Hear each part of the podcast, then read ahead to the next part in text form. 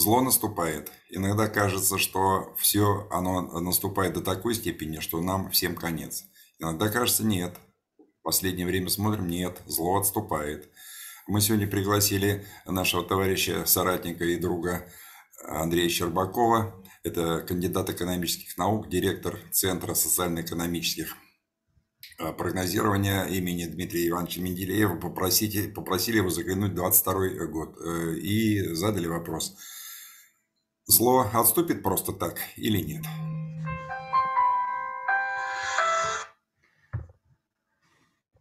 А, добрый вечер. Вернее, доб... доброго времени суток, наверное, так правильно сказать, а, дорогие друзья.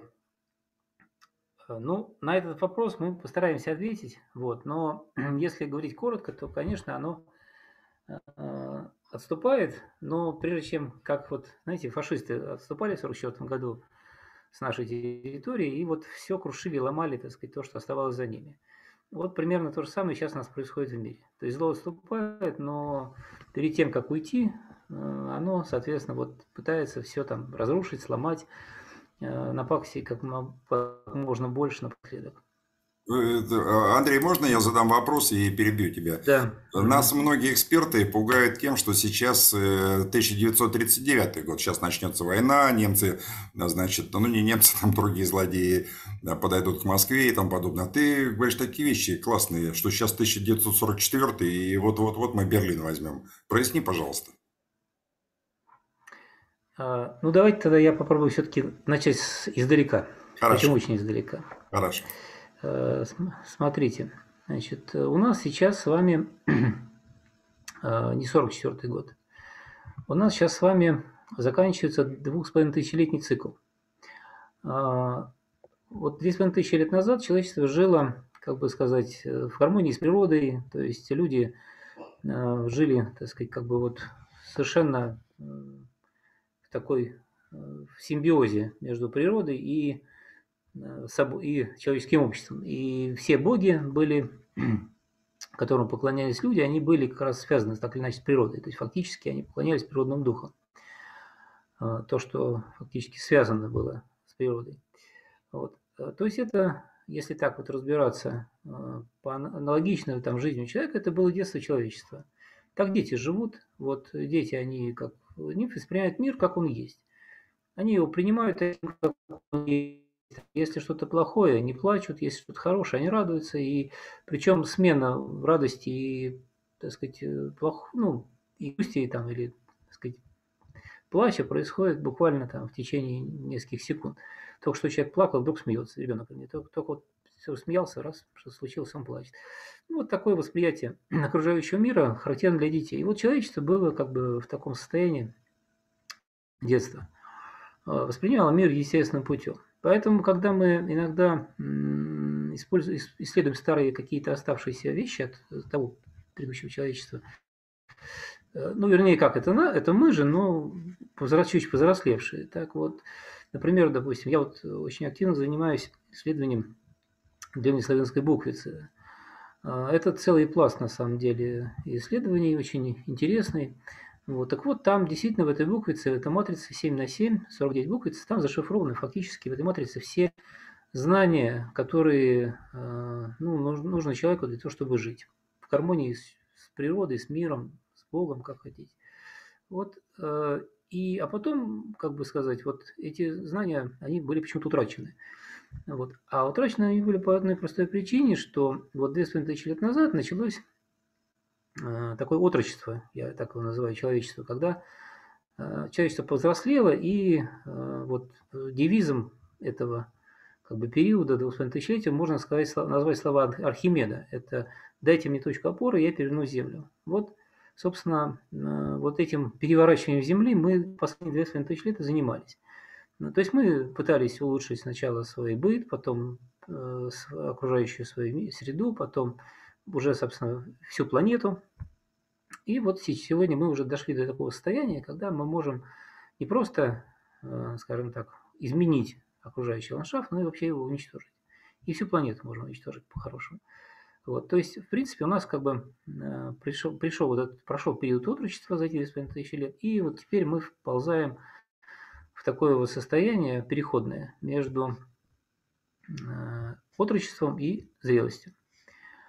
А зрелость, она отличается чем? Что, во-первых, в отличие от подростка, э, взрослый человек, он, во-первых, отвечает за свои поступки. Вот э, человечество за последние там, годы, особенно за последние годы, оно очень здорово не отвечало за свои поступки. То есть мы как-то что-то делали с окружающим миром. Я не говорю даже про самих себя, а вообще даже с нашей планетой. Вот. При этом, при всем, скажем, не заботились о том, что в итоге после нас останется. Ну, это такой вот типичный подростковый нигилизм, когда вот я там что хочу, то и творю. А, вот сейчас у нас мы пришли в тот период, когда все, мы должны отвечать за свои поступки или, или, или, ну, или нас сотрут с, с, плане, с территории планеты, потому что, в принципе, мы не первые и, ну, наверное, не последняя цивилизация на этой Земле. Поэтому у нас сейчас наступил вот такой период взросления.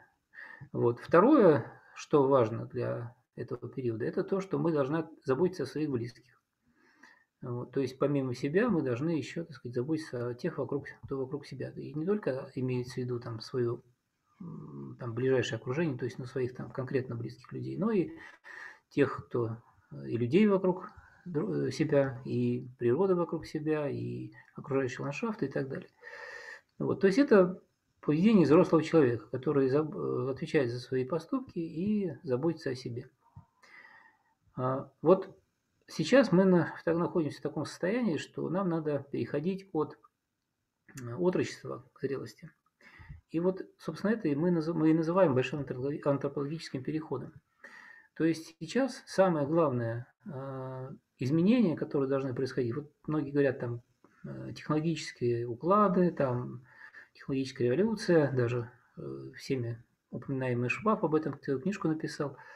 Вот. Но на самом деле нет самое главное. Вернее, это вообще не главное. То есть э, человечество там, технологически может развиваться там еще долго-долго, и революций этих будет, может быть и будет, скорее всего, очень много.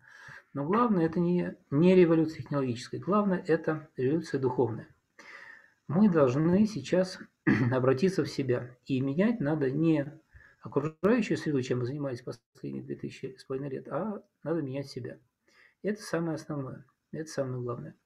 И вот, собственно, с этим мы сейчас и сталкиваемся. Вот то, что сейчас происходит, вот все наши проблемы, все наши сложности, они связаны с тем, что ноосфера, как, как бы надсистема для нас, то есть вы знаете, да, что есть подсистема, надсистема в любой сложной системе. Вот для нас надсистема – это ноосфера для человечества. Вот ноосфера сегодня дает нам четко понять, что, ребят, все, вы свои лимиты исчерпали по подростковому вашему нигилизму, вот вам надо уже взрослеть, иначе, ну, в общем, у вас, ну, то есть возможностей много. Тут, знаете, там один Йеллоустонский вулкан стоит, а таких у нас вулканов не один на Земле. Ну, и есть другие, на самом деле, возможности. То есть э, мы сегодня четко должны понимать, что э, так как мы жили раньше, нам жить нельзя. И вот э, это сейчас, собственно, в этом есть основной вызов человечества. Вот. Э, теперь, э, ну, есть, естественно, люди, которые э, не хотят, потому что они этих изменений, потому что они прекрасно понимают, что в новой конструкции, если действительно человечество начнет возвращаться само к себе, если люди начнут понимать себя как творцы, как проекции Бога на Земле, то естественно, что такими людьми управлять невозможно. Ну, по крайней мере, старыми методами. А других методов они не знают. Для них они просто существуют. Да и потом они настолько находятся на нижнем уровне развития, что э, другие методы просто недоступны. Естественно, что эти люди активно, они, э, самое интересное в том, что они все понимают прекрасно.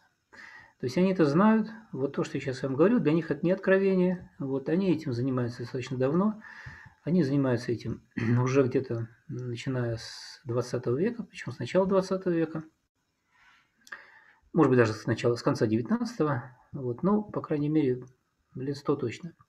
То есть они делают все для того, чтобы человечество не проснулось. То есть люди не стали подобны э, богам, такие, как они должны быть творцы. Э, и в этом, собственно, заключается сегодня вот все наше вот это так называемое противостояние. Все, что мы видим, это все на самом деле отголоски вот этого главного противостояния. А теперь давайте вернемся как бы, ну, немножко таких с высоких высот, чуть-чуть на землю. Речь идет уже теперь, я хочу поговорить немножко об экономике. Вернее, не совсем экономике, а о наших международных финансах.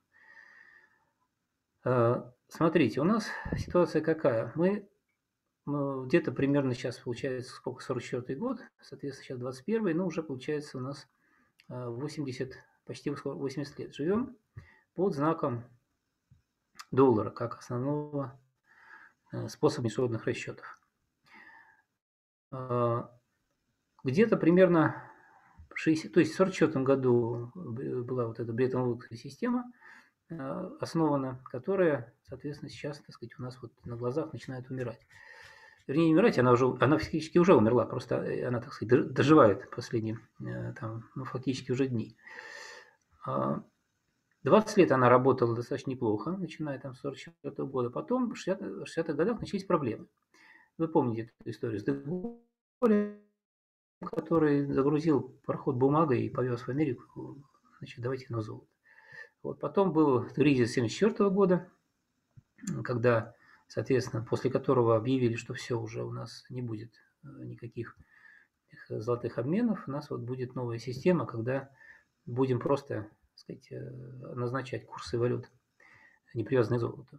Вот. Э, но что тогда произошло? Значит, в любом случае, э, одной резаной бумагой, ну, тем более, что сейчас это вообще не бумага, а просто единички нули в компьютере, все равно этим трудно как-то мотивировать людей, так сказать, чтобы это все работало. То есть нужны какие-то все равно материальные активы, чтобы за ними стояли. И вот, я не знаю, кто там такой умный, значит, но вот эту всю историю продавил Киссинджер, вот, его знаменитая челночная дипломатия, когда в 70-х годах он договорился с монархиями залива, что они будут нефть продавать только за доллар. И фактически э, вот это, он создал эту э, систему нефти-долларов. Вряд ли он ее придумал, конечно, там я думаю, что люди были посильнее, чем Киссинджер, но вот он ее, что называется, продавил. Э, так вот, Э, тогда, э, когда создали систему нефтедолларов, в принципе, изначально все более-менее серьезные аналитики говорили, что ну вот 20 лет, все, больше она это не, она не протянет. Через 20 лет надо что-то новое делать. Э, в принципе, где-то уже середина 80-х годов все расчеты, не наши, западные, насчет наших я не могу ничего сказать, потому что у нас почему-то активно этим не занимались.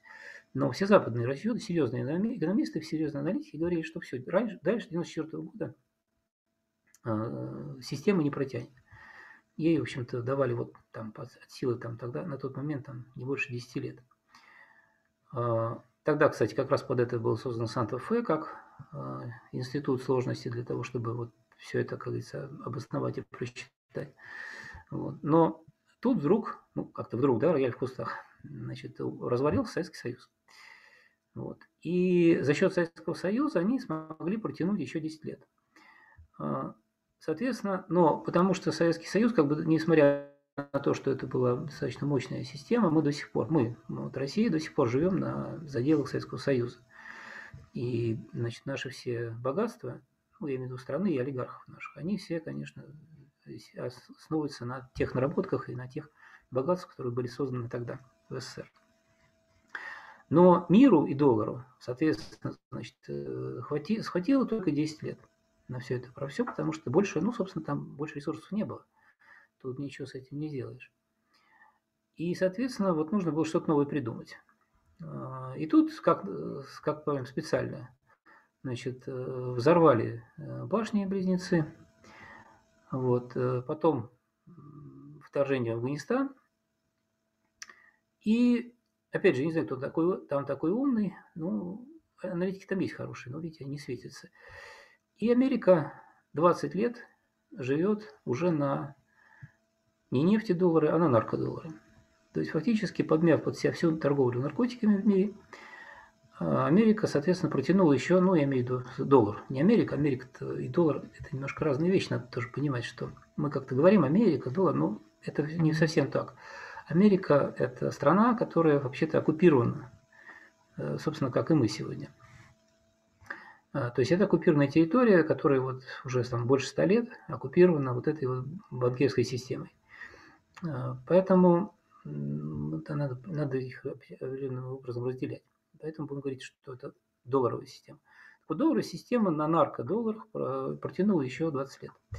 Э, тут надо пояснить одну вещь. Вот э, объем э, нефтяной торговли, именно торговли нефтью мировой, составляет триллион долларов в год. А объем торговли наркотиков составляет полтора триллиона долларов в год. То есть это, мягко говоря, сравнимые величины.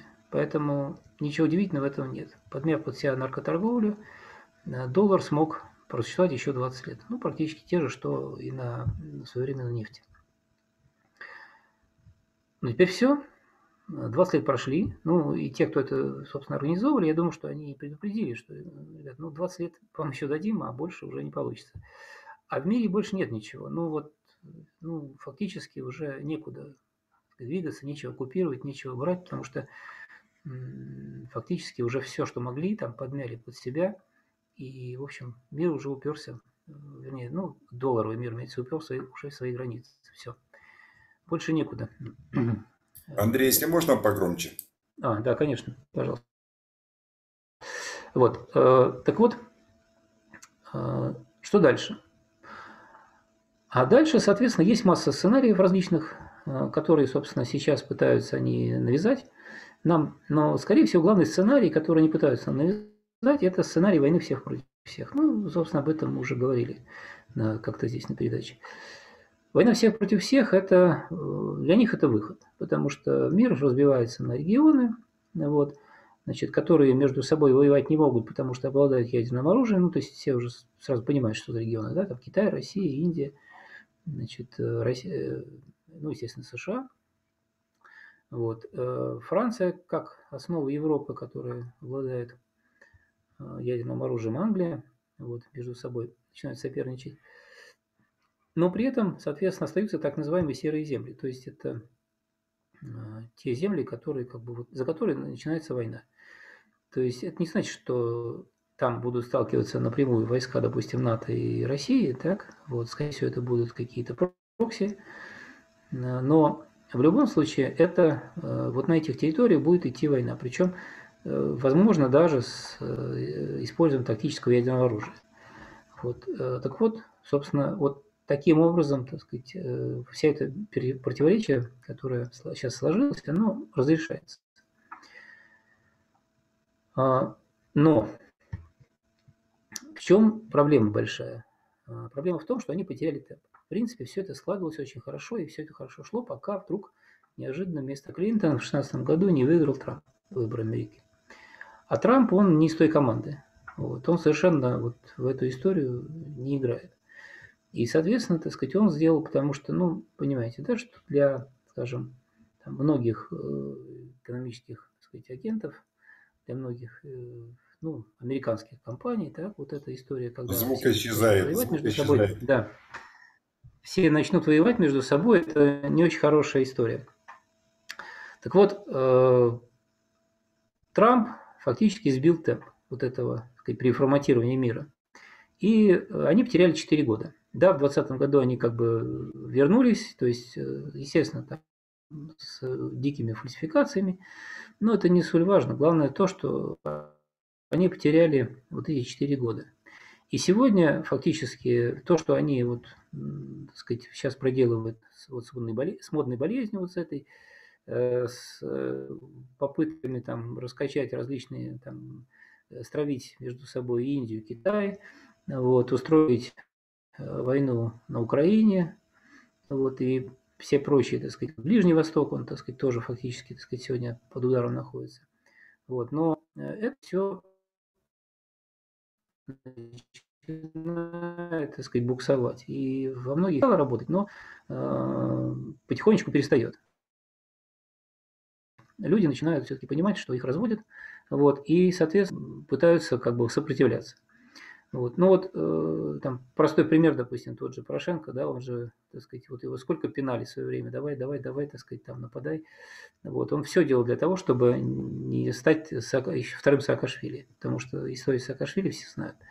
Вот. Сейчас такую же историю разыгрывают с Зеленским. То есть его вот притащили, попытались и пытаются его также, так сказать, соответственно, развести на это, но он тоже сопротивляется, то что он же хоть и актер, но он не совсем идиот. Вот. Э, он понимает, что реально, что с ним будет, когда все это закончится. Да? Ну, вот, и опять же, повторюсь, Саакашвили же, судьба его незавидна. Сейчас сидит в тюрьме. Вот, долгое время бегал, скрывался, но вот в тюрьму все-таки попал. Ну вот никто же не хочет этой участи. Поэтому ситуация вот такая. Вот, значит, э, теперь про вернемся так, с небес на землю уже совсем. Теперь у нас 22 год. 22 год – это год Великого Перелома. Ну, вот так, так его можно назвать. Значит, все эти вот годы шло, шла подготовка к вот этому, так сказать, вот этой трансформации. Сейчас э, вот этот вот переход, он начинает, он уже, вернее, как он начался. Э, тот кризис глобальный, который, в который мы уже вползли, который мы уже наблюдаем, э, то есть мы видим, да, подня, растут цены на энергоносители, вот инфляция того же доллара она, так сказать, уже, так сказать, превысила все мыслимые размеры, а даже официально. А неофициально она там еще намного выше. Вот. То же самое сейчас происходит в Европе с евро. Соответственно, а, сейчас, так сказать, экономическая вся система начинает, вот та старая, которая выстраивалась долгие годы, она начинает рушиться. Ее э, фактически уже спасти ничего не может. Вот. Э, даже если сейчас они устроят войну, ну, там, допустим, на той же Украине, да, так сказать, что вероятность такая по-прежнему есть, хотя я говорю, что там все, все участники сопротивляются активно, но их все равно так пытаются на это раскачать. Но даже если не устроят эту войну, то это ситуацию не спасет. Более того, э, я думаю, что даже если сейчас будет какая-то вот такая в феврале, допустим, как вариант, в феврале будет какая-то заваруха где-то, не, может, не обязательно на Украине, кстати, вот, то это будет вообще э, не, скажем так, не попытка перезагрузить эту матрицу э, финансовую, а наоборот попытка отвлечь внимание общественности, вообще так сказать, мировой, вот, от реального происходящего в экономике. То есть фактически мы э, будем наблюдать то, что мы наблюдали Э, в 2001 году, да, когда у нас э, падали башни, а в это время рушился рынок доткомов. Вот.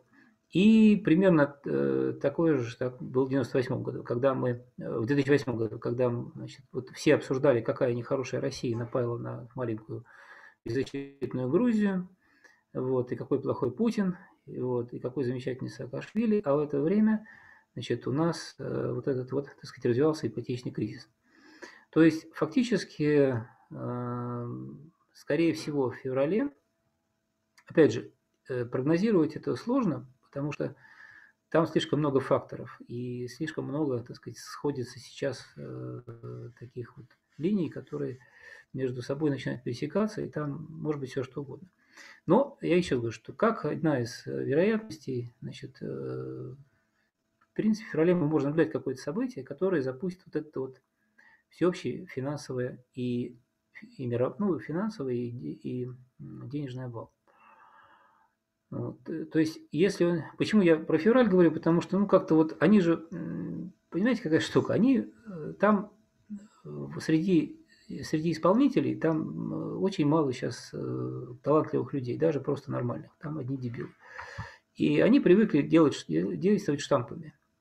Вот. А штамп тут очень простой. Значит, 2014 год, это, вернее, как 2008 год, Олимпиада в Пекине, да, так сказать, одновременно начало э, авантюры грузинской. 2014 год Олимпиада в Сочи, одновременно, значит, э, переворот на Украине. Соответственно, сейчас в феврале у нас э, Олимпиада опять в Пекине. Вот. И, соответственно, как бы вот вполне возможно, что к этому моменту, так сказать, что-нибудь они придумают. Вот. Но, опять же, это не факт. Вот, то есть можно... Поэтому, если вдруг в феврале начнутся какие-то события, то не впечатляйтесь, потому что это все просто для отвлечения внимания. Значит, нам ну, сейчас, им сейчас нужно как-то отвлечь внимание людей от реально обваливающейся финансовой системы и всей вот этой вот э, настроенной пирамиды. Вот. Э, если у них не получается война всех против всех, то, что мы говорим, Соответственно, выход здесь только один. Это оно у них не получается. А, выход только один. Это э, значит, обвал фондовых рынков, гиперинфляции, ну то есть по тип, э, действия по типу 29 года. То есть фактически повторится вот этот вот кризис 29 года, в который они постараются втянуть как можно больше стран.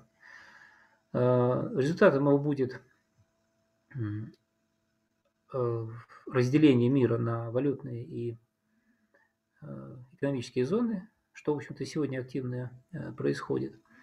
Я думаю, что визит Путина в Индию – это как раз ровно про это, потому что надо четко понимать, что у нас как бы с Индией, с Китаем э, достаточно серьезные, хорошие связи экономические, и э, выстраивание вот этой вот, так сказать, вот этого треугольника Россия, Индия, Китай, вот, она фактически отрезает, так сказать, ну, реально полмира, потому что туда втянутся и все южноазиатские страны, потому что деваться им некуда, часть Африки, часть Латинской Америки, фактически полмира, так сказать, э, вот, так сказать, отделяется в такой вот, так сказать, э, новый экономический анклав.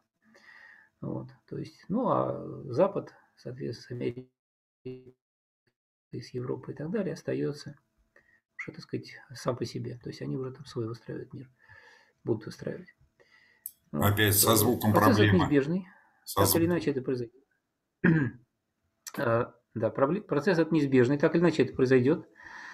Вот, э, у нас с вами осталось, времени вообще практически не осталось. Э, если в феврале э, не, не будет никаких событий, какой тоже вариант возможен, ну, значит, это где-то можно ждать чего-то подобного где-нибудь осенью. Но раньше 22, позже 22 года эта система уже просуществовать не может. Она уже себя исчерпала полностью. Вот. Собственно, вот по этому поводу сейчас все переговоры идут. Вот то, что Байден звонил, то, что они там с Путиным встречались э, в Женеве, и вся вот эта вот сейчас, вот, так сказать, дипломатия, которая, э, так сказать, вокруг, потому что э, здесь очень важный момент вот какой, что э, если Россия значит, поворачивает свои сырьевые э, ресурсы в сторону Азии, ну и Индия, опять же, так сказать, Китай, то Соответственно, мы способны обеспечить, так сказать, вот эти страны достаточно большой, большой, ну, если не на 100%, то, по крайней мере, серьезный кусок мы готовы туда поставлять, ну, способны поставлять. Но дело в том, что тогда ничего ни Европе, ни Америке не останется. Вот. Поэтому, соответственно, э, вопрос в том, что, а кто их-то будет снабжать? Кто тогда будет туда поставлять сырье? Андрей, может тебя перебить? Алло. Да, конечно. А, вопрос следующий. Вот Байден встречался с Путиным вот недавно. Вчера они разговаривали по видеосвязи. А Байден, он э, России что говорил? Чтобы она приходила на войну или наоборот, чтобы не приходила? Потому что русские что-то последние годы, их зовут, зовут на войну, они не приходят и не приходят. А в данном случае? Э, значит, э, здесь вот о чем речь идет скорее всего. Проблема со звуком, вообще ничего не слышно. Все, вообще звук исчез. Звук исчез, надо повторять э, несколько предложений по новой. Андрей, ничего не слышно. А, повторюсь, э, да, да, да, да. Ну, это, наверное, у меня что-нибудь с интернетом, наверное. Наверное. Вот. Сейчас э, слышно меня? Да. Да, слышно, слышно? Да, да, да, да. Сейчас слышно, да? Ну хорошо. А, ну, если что, потом перепишем передачу. А, потому что не знаю, что происходит, но что-то, наверное, у меня интернет где-то глючит. Так вот, а, ситуация вот какая, что если рассмотреть, смотреть с точки зрения сегодняшней ситуации, вот как раскладывается все в мире, то, на мой взгляд, самая главная проблема значит, Запада – это в том, что Э, его сейчас некому будет кормить. Дело в том, что вся западная э, экономическая система, она построена на том, чтобы на ком-то паразитировать. Это все понятно. Если, вот вопрос да. конкретный задал. Нет, нет, нет. Для этого им... Право... Еще раз, им, им сейчас нет, нет, нет. На войну Россию они... Поймите, что история с Украиной – это просто шантаж. Это шантаж и не больше. Все прекрасно понимают, что если сейчас э, значит, Украина полезет на Донбасс, вот, там повторится то, что было в 2014 году. Вот, или, э, или в 15-м. Так сказать, мы это все тогда еще показали, как это все будет. И сейчас будет ровно то же самое. Ничего другого. Более того, сегодня, как бы, так сказать, наши войска, получившие э, крещение в Сирии, очень серьезное, получившие достаточно хорошее, более современное вооружение, то есть оно, они вообще могут бесконтактно работать по, так сказать, вот ну, в этой ситуации. Потому что там, э, да, даже не переходя границу. Собственно, э, в те, Иловайский котел уже точно так же он был сделан. Вот. Там никто не переходил границу. Там все произошло как бы, вот, так сказать, дистанционно. То сейчас еще больше, больше возможностей есть для этого. Э, более совершенная техника, более современное вооружение и так далее. Поэтому никого война, войной нас пугать бессмысленно. Вот. И все понимают прекрасно, чем, что она закончится там, через несколько дней. Э, поэтому вопрос сейчас только о том, что на ком Запад будет Э, паразитировать. Вот И какие дело. варианты? До сих, а, до сих, нет, до сих пор они паразитировали на нас. Ну, давайте посмотрим на... Нет, да, дальше, дальше какие варианты у них? Продолжать на нас? Значит, а, они, да, речь идет ровно об этом. Они хотят продолжать паразитировать на нас. Вот, вот та конструкция, которую выстроили в 90-е годы, вот, и которая кормила Запад достаточно неплохо на протяжении этих лет. Вот. Конечно, все проблемы Запада это не решит, вот. Но если мы уйдем от кормушки западной, то есть мы, вернее, перестанем их кормить, вот, то проблемы у Запада будут очень серьезные. Так и что интересно, а Байден звонил, вот разговаривали, встречались, он Путину говорит так, Владимир, слушай, мы давай-ка еще лет 10-20 на, на, на, на вас покормимся. Так что ли получается? Ну, практически да, только Байден интересует не 10-20, его интересует э, ближайшие два года, пока он президент. Вот. Mm. Вы же понимаете, там горизонт планирования 4 года, электоральный цикл, все, больше его мало чего не рисует. Вот. Ему важно сейчас, чтобы при нем, э, при Байдене, не произошло вот этот обвал. Поэтому для этого, так сказать, у него есть там, я думаю, что даже не в правительстве американском, а за тех, кто стоит за ними. Вот. Там есть серьезные аналитики, которые понимают, что если сейчас Россия перекроет... Ведь поймите, что Э, вот эти потоки, которые сейчас у нас все активно обсуждают, Северный поток-2, там, Турецкий поток и прочие, они России не нужны. Вот, фактически, это же, поймите, это, это же структура по выкачиванию наших ресурсов за, э, задарма, за просто так. Мы с вами отправляем туда значит, 4, э, на 400 миллиардов долларов ежегодно сырья, а получаем взамен на 200 миллиардов долларов – Э, различных товаров. То есть 200 миллиардов долларов, как минимум, ну, в некоторые годы 300, мы просто дарим. Понимаете, это просто мы вышвыриваем, так сказать, мы свои, свои ресурсы, которые у нас в земле лежат, мы их просто вышвыриваем на ветер. Вот. То есть мы их все обмениваем на, даже не на фантики, а еще раз повторюсь, на нолики единицы в американском компьютере. Вот, вот в чем дело. Андрей, у меня есть два блока вопросов. Вот это все понятно. Можно мне вопросы, два блока вопросов? Да, конечно. конечно. Первый, только мы будем на них отвечать без э, не произноси ключевые слова. Вот эта модная болезнь, угу. которая вообще тут все общество парализовала весь мир. Э, что с ней будет э, в 2022 году? Она пойдет на спад? Я, думаю, что она, я думаю, что она закончится. Я думаю, что она закончится. Дело в том, что она не выполнила тех, скажем так, свои задачи, которые перед ней ставились. Вот, она, э, значит, э, да, немножко подсократилось население, вот, но... А как задача она не выполнила, когда сейчас вон эти э, кукурику-коды у всех будут? Я думаю, что это все... Понимаете, это у нас как всегда бывает, что когда с одной... То есть это... Ну, вы же понимаете, что у нас государство, оно шизофреничное. То есть вот это, так сказать, у нас как бы одна, одна половина делает одно, вторая другое. Вот, это мы об этом уже тоже говорили, что наша элита, она, так сказать, раз, разбита, ну, как минимум пополам.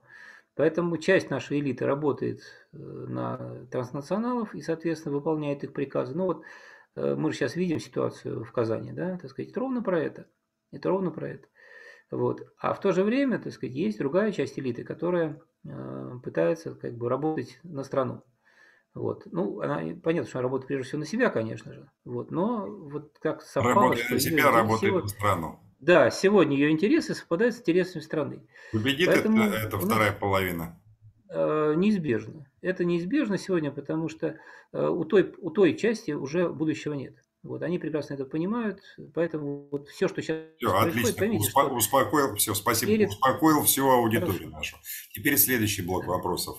Возвращаемся к самому, к самому началу. То есть прозвучал тезис о том, что человечество должно из подросткового возраста а, повзрослеть, стать взрослым. А да, теперь да. смотри, во всех средствах массовой информации по телевидению показывают и рассказывают подробно о том, что с 1 января 2022 года, то есть через три недели, э, в Китае э, император ввел социальный рейтинг. Каждому дали по 1000 баллов, объяснили все, перешел улицу на красный свет, а там во всех светофорах там эти видеокамеры, тебе рейтинг снизили.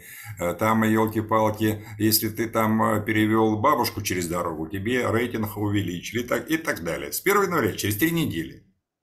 Казе понятно, что то же самое попробуют сделать, попробуют сделать и в нашей стране. Я еще вопрос не задал.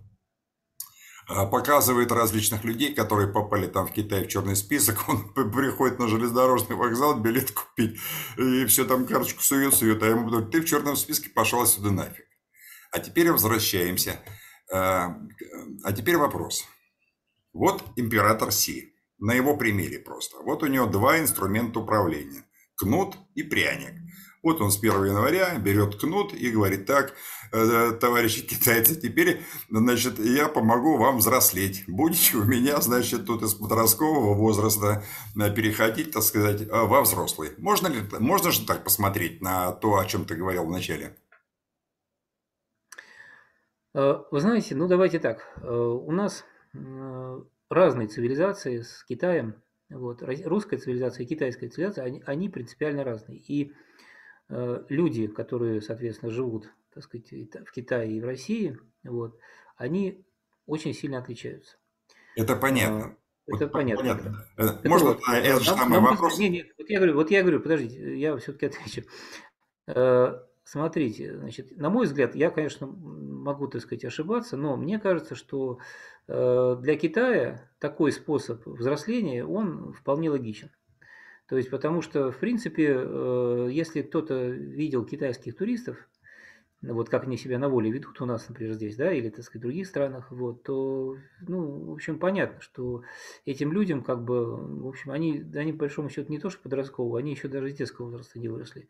Их, так сказать, надо как-то тащить куда-то. Вот, их все время мало тащил очень активно. Андрей, э, вот перебью, мысль понятна. Для китайцев это нормально, для нас ненормально. Давай по-другому. Представь, инопланетяне прилетели и на низкой орбите, там 450 километров над Землей пролетают э, все эти там 16 витков над всеми странами, смотрят, говорят, а во, да, в Китае, ага, сейчас тут этих из подростков взрослых палки делают, так, над Россией, там, там и там, там, а это же сейчас по всей планете, да, вот этот цифровой концлагерь, это же и есть тот, о котором мы все говорим, это же и есть, а палкой загоняют и делают человека, в принципе, это лучше. Как это не парадоксально кажется? Нет, нет, нет, нет, нет. Хорошо, а что ж человек нас... сам должен нет, измениться? Для нас, поймите, для нас это искушение. Вот. Э, цифровой концлагерь – это искушение, которое, так сказать, сегодня, да, дает правителям, для того, чтобы вот, ребята, вам инструмент, давайте, значит, вот людей, так сказать, очень удобный, хороший, вот... Ошейник э, набрасывайте. Да, да, да, да, да, да. Вот это искушение нам надо пройти. Это очередное искушение, которое, вот как у нас было в 90-е годы, и до сих пор длится искушение долларом, ну, так сказать, сейчас оно потихонечку уходит. Э, то есть люди наелись этим и как бы поняли, что, так сказать, что, в общем-то, да, коммунисты были правы, когда нам рассказывали страшные вещи про капитализм. Вот теперь мы в нем живем, поняли, что это такое, и теперь, в общем, понимаем, что надо уходить с этой дороги. Э, с э, цифровым ошейником, э, я думаю, будет то же самое. То есть это некий искус, который будет, мы через который должны пройти.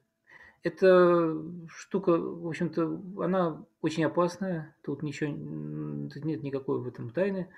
Ну вот, конечно, очень удобно управлять людьми, когда ты их полностью видишь. Слушай, Андрей, сейчас не, не туда разговор пошел. Вот, вот еще да. раз, через призму твоего же тезиса о том, что человечество должно, э, так сказать, повзрослеть. Давай еще раз посмотрим на китайцев, потому что... Я, со... вот... Дай секунду, Нет. потому что так со стороны оно виднее. Вот китайцы накинули на каждого китайца цифровой ошейник. Все, заставили их вести, так сказать, себя нормально. Смотрит, уже народ привык, следующее поколение уже, так сказать, бабушка через улицу переходит, там еще поколение прошло. И тогда уже можно снимать э, ошейник. А почему нет? Вот, вот, вот в этом нет, так в этом самое главное, понимаете? Э, снимут они от ошейника или нет, вот в чем дело-то. Конечно, нет. Конечно, нет, вот потому что он удобный. Вот, вот, вот, в том-то вся и штука. Вот э, поэтому я говорю, что... Да понятно, э, что нам это... сопротивляться надо. Я сейчас опять не об этом. Понятно, нам этот ошейник не нужен, потому что он вообще для любого, он, ну, ошейник, он и есть ошейник, и короткий поводок тоже не нравится. Вопрос в другом, еще раз вот услышь. Разве нельзя, вот смотри, ты, говоришь, человечество должно срочно, срочно повзрослеть. Быстро, то есть в течение там поколений, потому что нету времени. Само оно будет взрослеть неизвестно сколько, может еще тут 2000 лет. Может быть, это и есть это выход э, в этом и замысел? Нет, нет, нет, это не выход. Это не выход. Э, по крайней мере, нет, скажем так, для нас, для нас, для, для русской цивилизации это не выход. Вот, я не могу сказать за Запад, вот, потому что у него свой путь. Вот, и он, так сказать, мы все потом сойдемся когда-то, так сказать, лет через сто, вот, в единую цивилизацию. Но сейчас мы должны пройти каждый своим путем. Почему, собственно, нас и разделяют? Почему сейчас мы должны, то есть мы, мы должны, так сказать, выстроить сейчас автаркию. Вот. И мы не должны сейчас, так сказать, не смотреть ни на Китай, ни ту же Индию, потому что это разные цивилизации. Мы должны идти своим путем. И вот этим путем мы должны пройти. Э, никаких рецептов, ни западных, ни восточных, мы не должны за них смотреть. Мы должны идти абсолютно своим путем. Вот. Но если мы завершаем, то я вот хотел бы еще, знаешь, сказать э, нашим зрителям? Вот какую вещь. Смотрите, я в последнее время, э, в том числе на школе здравого смысла, очень много людей говорит про вот, там, ближайшее будущее, в частности, про 22 год. И где-то, ну, так, получается 50 на 50 сегодня, слава богу, что, что так. Вот, то есть 50 на 50. Все, э, половина говорит, что все очень плохо, и там все будет плохо, да, а половина говорит, что все хорошо, и все будет хорошо. Вот э, я хочу сказать следующее, что понимаете, понимаете, какая штука? Мы действительно проекции Бога на земле. Мы творцы. И об этом надо вспомнить. Вот. Мы творим свою реальность своими мыслеформами. Вот то есть, так сказать, свою, то все, что происходит вокруг нас, это отражение наших мыслей. Если мы постоянно думаем о плохом, если мы постоянно думаем о том, что все плохо, там, ой, сказать, это кругом одни воры, там, круг, так сказать, что власть там нехорошая, там, и ну, тут можно много чего перечислять. Вот, то есть, если ты в своем внутреннем пространстве э, постоянно сидишь на негативе, то и вокруг тебя будет все время негатив. Это правило, это, это закон Вселенной. Есть, несколько, есть 8 законов Вселенной. Мы как-нибудь с, ними, с вами поговорим об этом. Но это базовый, один из базовых законов Вселенной, это закон отражения. Что, что внутри, то и снаружи. Что наверху, то и внизу. Вот. То есть это базовое правило, что если вы думаете о, негатив, о негативно, значит вокруг вас будет негатив. Поэтому у меня просьба ко всем, э, попробуйте такую вот простую практику. Постарайтесь в течение дня хотя бы половину времени думать о хорошем. Вот, допустим, там, условно говоря, так сказать, э, несмотря на то, что, понятно, много, так сказать, плохих всяких э, событий происходит, много, может быть, нехорошего происходит, но все равно старайтесь, чтобы в вашей, так сказать, э, смыс, мысль, смысл, смысловой матрице позитива было больше. То есть у вас все время был какой-то позитив. Вот, там, думайте об ваших близких, там, о том, так сказать, если у вас там есть кого-то, если вы кого-то любите, думайте об этом человеке, так сказать, там, если вы там увлекаетесь чем-то, думаете о своем хобби и так далее. То есть вот старайтесь отвлекать, чем-то вас расстроили, тут же вспомните о чем-то хорошем. То есть перебивайте негатив, перегибайте негатив позитивом. Вы удивитесь, как изменится ваша жизнь. Как только человек начинает думать э, хотя бы половину своего времени на, на позитиве, хотя бы половину, а лучше больше, естественно, да, вот, но хотя бы половину времени, если вы сидите на позитиве, ваша жизнь меняется просто кардинально. Вы удивитесь, как быстро все изменится в вашей жизни. Вот это, это, это тот самый путь, как стать творцом. Постарайтесь себя все время, а, скажем так, а, ну, мы говорим это кратко. Направлять, направлять, да, направлять на позитивную сторону. То есть, все время на что-то хорошее. Вот. И делайте добро. Вот, просто так. Там вот как то, что сейчас приедете бабушка там через улицу. Просто, даже просто, если вы утром выходите на лестничную площадку и садитесь в лифт, и там кто-то есть, просто пожелайте ему доброго утра или, или доброго вечера, там, не знаю, когда вы там человек встречаетесь. Просто даже пожелав другому человеку добра, вот, вы уже умножаете добро в этом мире, хоть чуть-чуть. Вот, то есть, делая добро, соответственно, добро вам вернется всегда. И делая, так сказать, и настраивая себя на позитивные мысли, вы опять же делаете себя, свою жизнь гораздо лучше. И жизнь своих близких, естественно, тоже. Вот. То есть, и если мы с вами потихонечку начнем это все делать, даже вот слушайте школу здравого смысла, а нас сегодня, слава богу, 30 тысяч человек, да, так сказать, порядка такого.